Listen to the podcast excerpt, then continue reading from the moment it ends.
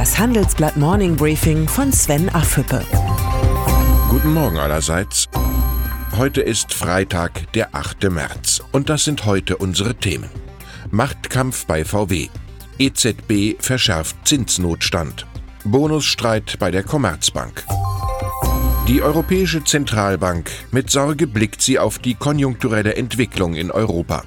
Die EZB hat deshalb neue Langfristkredite für die Banken beschlossen, in der Hoffnung, dass die Geldhäuser ihre Kreditvergabe verstärken und so die Konjunktur ankurbeln. Es ist die nächste Milliardenwette der Europäischen Notenbank mit ungewissem Ausgang.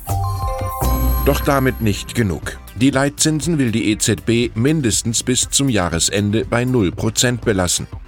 Die angekündigte Rückkehr zu einer normalen Geldpolitik fällt aus. Notenbankpräsident Mario Draghi begründete die Entscheidung mit einem denkwürdigen Satz. In einem dunklen Raum bewegt man sich mit kleinen Schritten. Die Kehrseite dieser verzagten Politik spüren viele Bürger. Ihre Ersparnisse schrumpfen in großen Schritten. Um Geld bzw. fehlendes Geld geht es auch bei der Commerzbank. Weil der Vorstand die Bonuszahlungen deutlich gekürzt hat, lassen etliche Mitarbeiter ihrem Frust im Intranet der Bank freien Lauf. Dabei hat das Management nur rational entschieden. 2018 hat die Commerzbank ihre Kapitalkosten nicht verdient und mehrere mittelfristige Ziele kassiert. Vielleicht sollte man den Protestlern noch einmal ins Gedächtnis rufen, was die Grundlage für einen Bonus ist. Messbare und nicht nur gefühlte Leistung. Die Große Koalition. Bei den Verhandlungen um den nächsten Bundeshaushalt führt sie einen intensiven Verteilungskampf. Einige Unionsminister haben den Verdacht, dass Finanzminister Olaf Scholz seine SPD-Kollegen bei der Zusage von Extramilliarden bevorzugt. Jetzt droht die Union gar mit einer Blockade der Gespräche. Nicht einmal das Geld schweißt diese große Koalition noch zusammen. Huawei als Antwort auf Spionagevorwürfe zieht der chinesische Technologiekonzern gegen die US-Regierung vor Gericht. Die Klage richtet sich gegen ein Gesetz, das Behörden in den USA den Kauf und Einsatz von Huawei-Technik untersagt. Wir sind gezwungen, diese rechtlichen Maßnahmen als angemessenes und letztes Mittel zu ergreifen, sagte der amtierende Vorsitzende Guo Ping. Ein mutiger Frontalangriff auf US-Präsident Donald Trump. Der Streit zwischen den USA und China, die Erfolgsaussichten der Klage schätzen Experten nicht sonderlich hoch ein. Doch der Fall zeigt, dass es hier nicht nur um Zollsätze geht. Es geht im Kern um die Frage, wer seine Interessen auf der Weltbühne am besten durchsetzt. Der Kalte Krieg 2.0 hat begonnen. Der Unterschied zu früher ist nur, dass keine Schüsse fallen.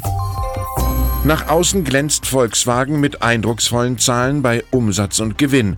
Doch hinter den Kulissen tobt ein intensiver Schlagabtausch um die Zukunft des traditionsreichen Autokonzerns. Im Zentrum des Gefechts VW-Chef Herbert Dies und Betriebsratschef Bernd Osterloh und die alles entscheidende Frage, gelingt Volkswagen schnell genug die Transformation zu einem modernen Autokonzern? Unsere Titelgeschichte beschreibt einen Machtkampf, wie es ihn im VW-Konzern noch nicht gegeben hat. Der Ausgang ist ungewiss. Und dann ist da noch Meg Whitman. Die ehemalige HP-Chefin will zusammen mit der Hollywood-Größe Jeffrey Katzenberg die Welt des Videostreamings revolutionieren. Die erfolgreiche US-Managerin steckt auch mit 62 Jahren noch voller Ideen, wie sie meiner Kollegin Britta Wedeling in Los Angeles erzählte. Whitmans Motivation, ich arbeite einfach sehr gerne. In diesem Sinne wünsche ich Ihnen ein ideenreiches Wochenende. Herzliche Grüße, Ihr Sven Affüppe. Hören Sie nun noch unsere Highlights der Woche. Das Zitat der Woche kommt von SPD-Vizechef Ralf Stegner zur Unionsdebatte über einen muslimischen Kanzler. Diese ganzen Identitätsdebatten werden nur in der Union geführt und in sonst keiner anderen Partei. Sie haben nichts mit den realen Problemen in Deutschland zu tun.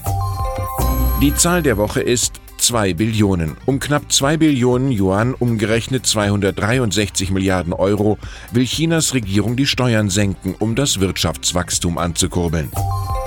Und unsere Persönlichkeit der Woche ist Annegret Kramp-Karrenbauer, die mit ihren Karnevalsauftritten beweist, sie ist die unangefochtene Nummer 1 der CDU.